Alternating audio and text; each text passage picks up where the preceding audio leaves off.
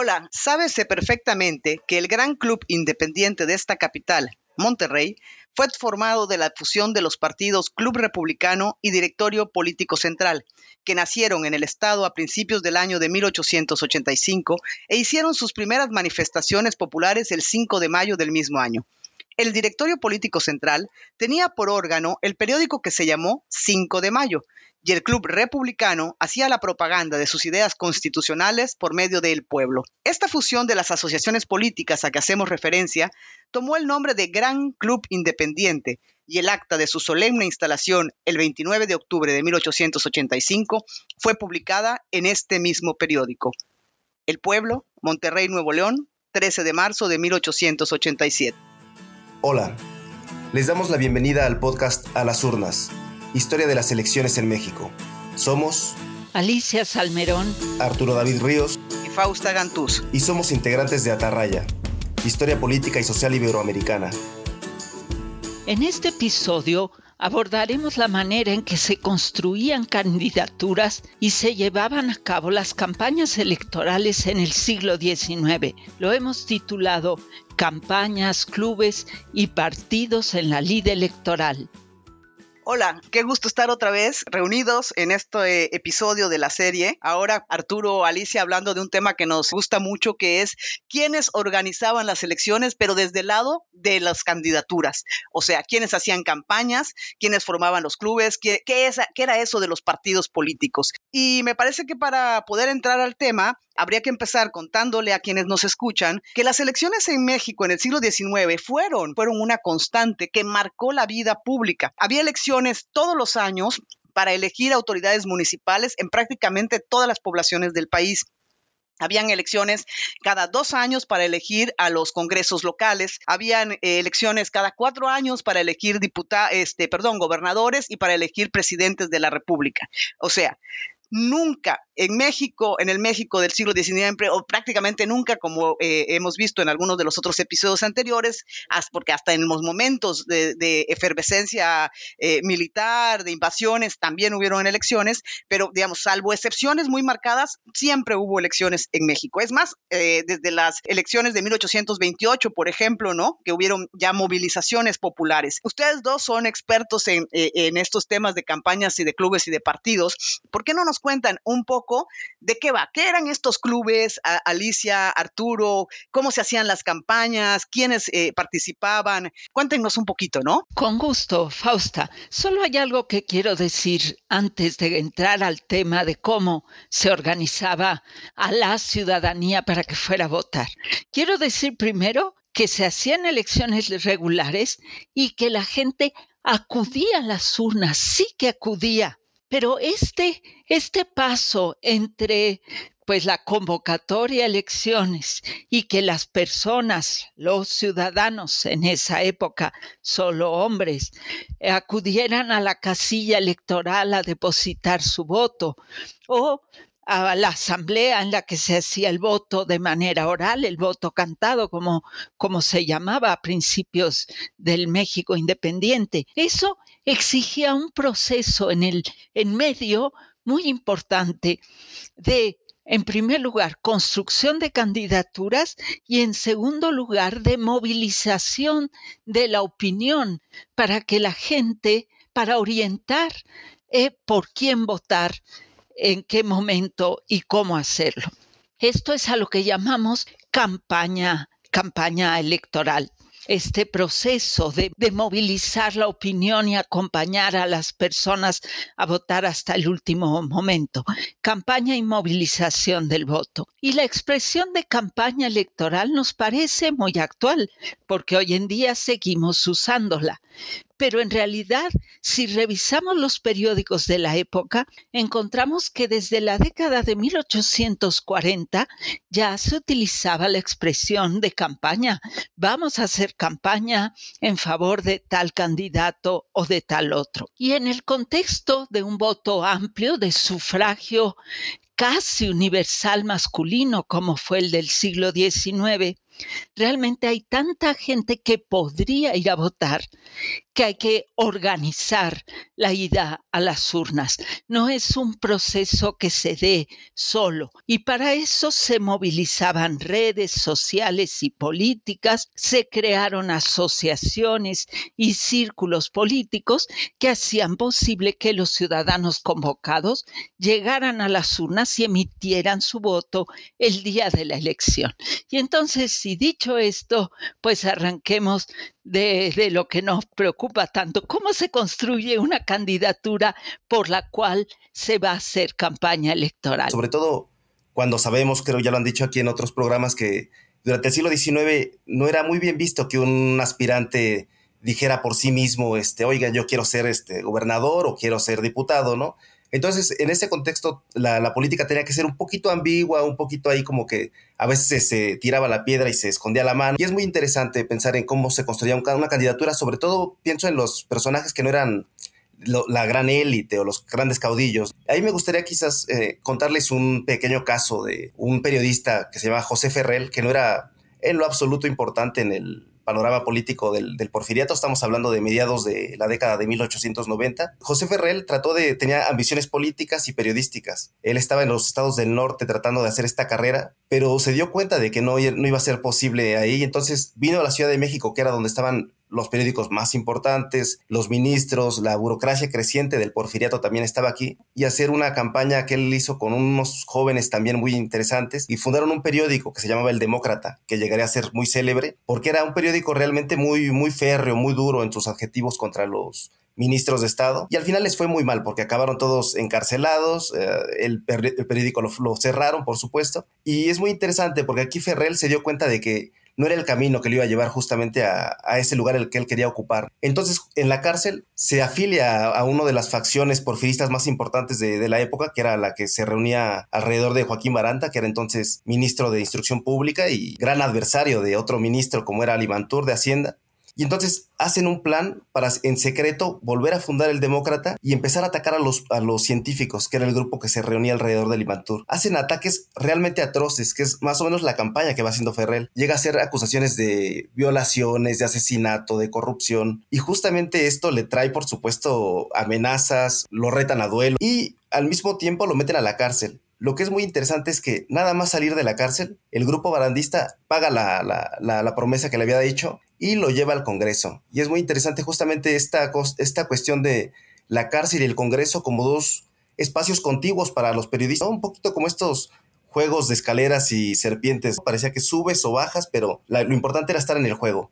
Y así logró él un poco afiliarse a este grupo y entrar al Congreso. Es eh, muy interesante, Arturo, lo que dices, y aquí valdría la pena también mencionar, hablaste de los barandistas, y, mencionaste a Joaquín Baranda y entonces rápidamente se hace la, asociación por parte de quienes nos escuchan. O sea, los barandistas pertenecen a un grupo político que muchas veces, eh, aunque nos parezca difícil de creer, se, se, reconocen como un partido, ¿no? Aunque no tengan la estructura que luego van a tener los partidos políticos, se reconocen como partidos.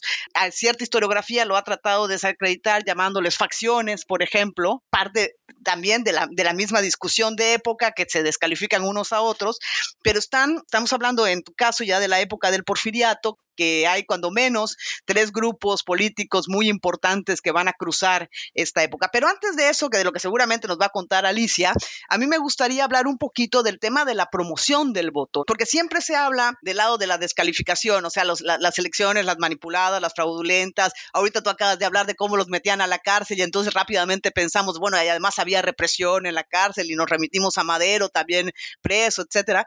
Pero creo que es importante resaltar que hay toda una cultura y una tradición tradición que atraviesa el siglo XIX de una verdadera preocupación por formar ciudadanía. Y eso implica también la movilización del voto. O sea, la movilización no solo tiene el fin de que ganen sus candidatos, que por supuesto es lo más importante, pero también de que la gente aprenda cómo y qué es esto de votar, de hacer elecciones. Y aquí me acordaba de un trabajo que está publicado en, eh, ya que es sobre los mecanismos de participación política electoral, en el que yo trabajé a un grupo que formó la Sociedad Propagadora del Sufragio Popular y que suena muy curioso, ¿no? Y que en realidad uno se dice, ¿y eso qué es? Pues no, no era un partido político, no era un club, eh, y es, es una organización que en 1884, en el contexto de estas elecciones, que sí fueron muy disputadas, aunque la historiografía hoy ha insistido en que nada más fue un, cambio de relevos de compadres de Manuel González pasándole la estafeta a, a Porfirio Díaz, en realidad sabemos que sí fueron elecciones muy disputadas y que en este contexto se crea esta organización que tiene justamente ese fin, combatir el abstencionismo, crear o fomentar la vocación cívica y tienen todo un empeño pedagógico. Estos grupos lo que hacían era difundir, por ejemplo, literatura en torno a las elecciones. En muchos casos hasta se llegó a traducir a, lenguas indígenas,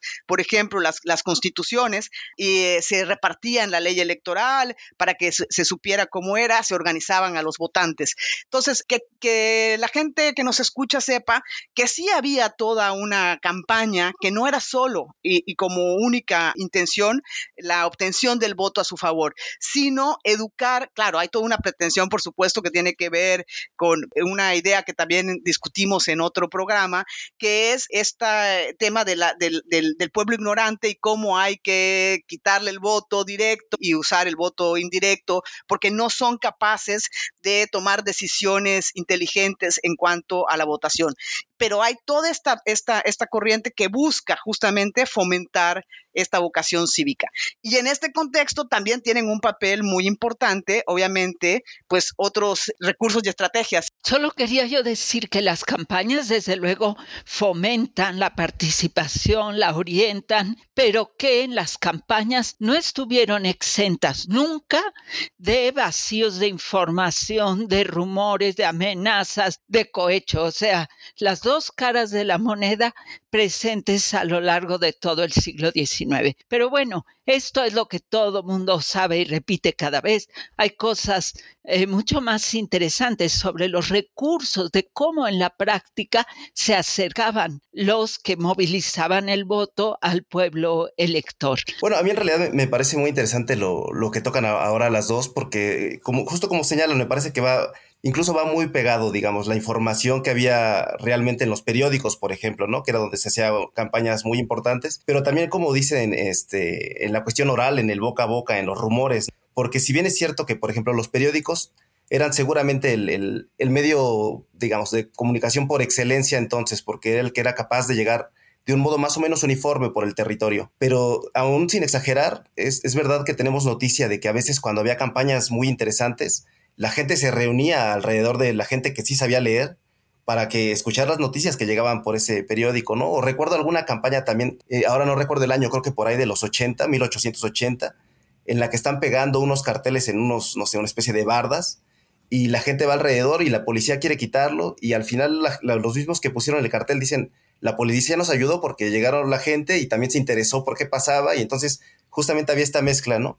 Y un poquito lo que decían también, el asunto de los meetings, las reuniones, el, alcohol, la música, que a mí me parece que apuntan a un, a un lugar que para mí es muy interesante de las elecciones, que es no solamente la cuestión racional, que por supuesto existe, como decía Fausta, ¿no? La, la cuestión de un, construir una ciudadanía, pero también la cuestión simbólica de las elecciones, que muchas veces son un poco como carnavalescas, ¿no? En cierto sentido. Para volver un poquito al caso de mi que les hablaba, años después, él en 1909 se lanza para ser gobernador de Sinaloa. Por cuestiones políticas no le permiten ir como, como el otro candidato a hacer una campaña ya pueblo por pueblo, que ya se empezaba a hacer algo normal. Cuando antes era un anatema, ahí ya lo podían hacer, pero a él no se le permite. Entonces lo que hacen sus, sus colaboradores, porque ven que el, el, rival, que se llamaba Diego Redo, que era de los científicos, sí está haciendo esta campaña pueblo por pueblo, y entonces los seguidores de Ferrer dicen, ¿y dónde está nuestro candidato? y lo que hacen es empezar a hacer botones con la imagen de Ferrell y hacer carteles con la imagen de Ferrell como para sustituir la, ausencia de su candidato, ¿no? Entonces es un poco la importancia del, de, la, de, la, cara casi del, del, candidato, ¿no? Que es como la arqueología de lo que nosotros vemos ahora, porque ahora hay gente que gana un montón de dinero diciéndole a los políticos cómo aparecer, ¿no? Si con gorra o con traje o... Bueno, ¿y quién organizaba todo esto? Y de esto me gustaría platicar un poco. ¿Quién? porque allí está ya los, los candidatos se construyen las estrategias de difusión para movilizar opinión y para convencer a la gente de ir a las urnas, Pero ¿quién, ¿quién organizaba a los votantes? Desde el inicio de la independencia se conoció la acción de las logias. También los gremios de artesanos participaron eh, de manera muy directa, las asociaciones mutualistas, pero de manera fundamental los grupos políticos, los clubes políticos y clubes electorales que además se llamaban a sí mismos partidos, como lo escuchamos en eh, el testimonio de, época de Monterrey que nos leyó Fausta al principio. Ellos mismos se dicen el partido representado por el club fulanito de tal. Esta figura del club político es muy, muy interesante. Es, digamos, el inicio del asociacionismo eh, abierto para hacer política y política electoral en el siglo XIX. Desde la década de 1820 hubo clubes, clubes con estas características, aunque eh, tuvieron un momento de auge y luego disminuyeron. Pero a partir de la década de 1850, de la promulgación del plan de Ayutla, francamente, los clubes políticos y clubes electorales se comenzaron a crear a lo largo y ancho del país. Y de manera principal, tras el triunfo republicano en la década de 1870, en que la actividad ya política electoral era más amplia y regular, se formaban clubes cada vez que iba a haber elecciones. Los clubes se constituían a nivel local en los municipios, uno o dos o tres clubes por en algunos municipios. La Ciudad de México llegó a conocer realmente